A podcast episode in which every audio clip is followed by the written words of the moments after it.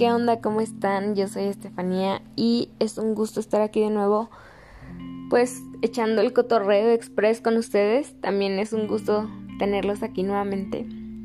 Oigan, fíjense que me quedé pensando.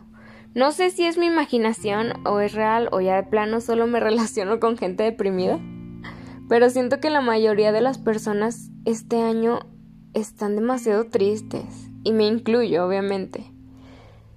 Y pues creo que a lo mejor quizás se debe que nuestras vidas en un punto se volvieron tan monótonas que ya de plano no nos dimos tiempo de vivir nuestras penas. O sea, obviamente hay personas que son muy expresivas y que no se guardan nada, pero habemos otras que la verdad no se nos da mucho eso. En lo personal, mis días siempre fueron como que de andar en chinga y llegar a mi casa súper cansada. Ya lo único que quería era llegar a comer algo, darme un baño y dormir. Y al siguiente día era lo mismo y así todos los días de, de la semana. Y ahora con esto de la cuarentena es como que todo lo contrario. O sea, obviamente tengo trabajo y hago cosas durante el día, pero siento que tengo como que más espacios en los que, o bueno, tiempo libre en, en los que me pongo triste. y la verdad es que últimamente me doy mucha chance de, llorar y de tirarme y de poner canciones tristes para estar todavía más triste. Y, y siento que está bien, realmente creo que me lo merezco porque descanso emocionalmente. y tengo una amiga a la que quiero mucho, por cierto, y que seguramente estará escuchando esto.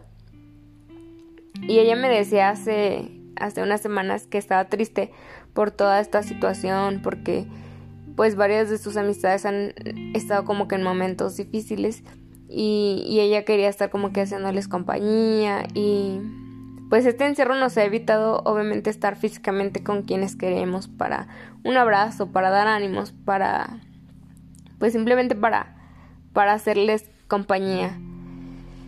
Y pues mi amiga yo siempre desde que la recuerdo de años es o bueno sí se ve que es una persona muy feliz, yo sé que lo es.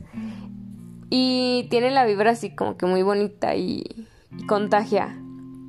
Entonces el decirme que estaba triste fue como que sí, definitivamente ya todos estamos en ese punto. Y pues nada, lo, lo único que les puedo decir es que así como disfrutamos de los buenos momentos, de las alegrías, de las experiencias chidas, positivas, también hay que vivir nuestras tristezas, hay que dejarlas salir, fluir, que, de, que sean. Y lloren también, se vale. Últimamente me, me repito mucho esto y, y, es que se vale estar triste y se vale llorar toda la noche si tú quieres y y tirarte al suelo y quedarte ahí un rato, se vale, la verdad. Se vale tener un buen rato, un, un mal rato, perdón. Se vale no tener un buen día, pero lo que sí no se vale y, y no lo permitan es quedarse ahí y quedarse así, o sea, tristes, no. Hacerlo algo de diario, no, no está chido, la verdad.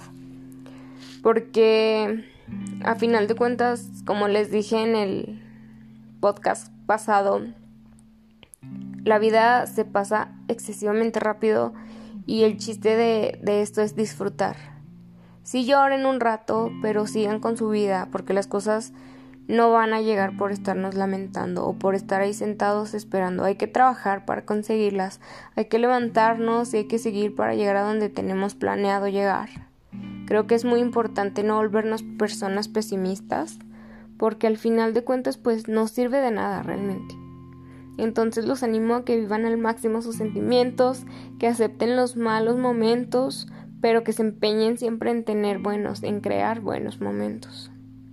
Esto de la cuarentena obviamente ya se alargó bastante, pero no significa que no vaya a terminar en algún punto, así que pónganse las pilas por favor y esperen siempre lo mejor. Y pues nada, como siempre les digo, cuídense mucho, quiéranse mucho, apapáchense, vivan el ahora, que es lo único que tenemos seguro. Y pues hay que darle, ¿qué más? Espero que se encuentren súper bien y los veo a la próxima. Sale, bye.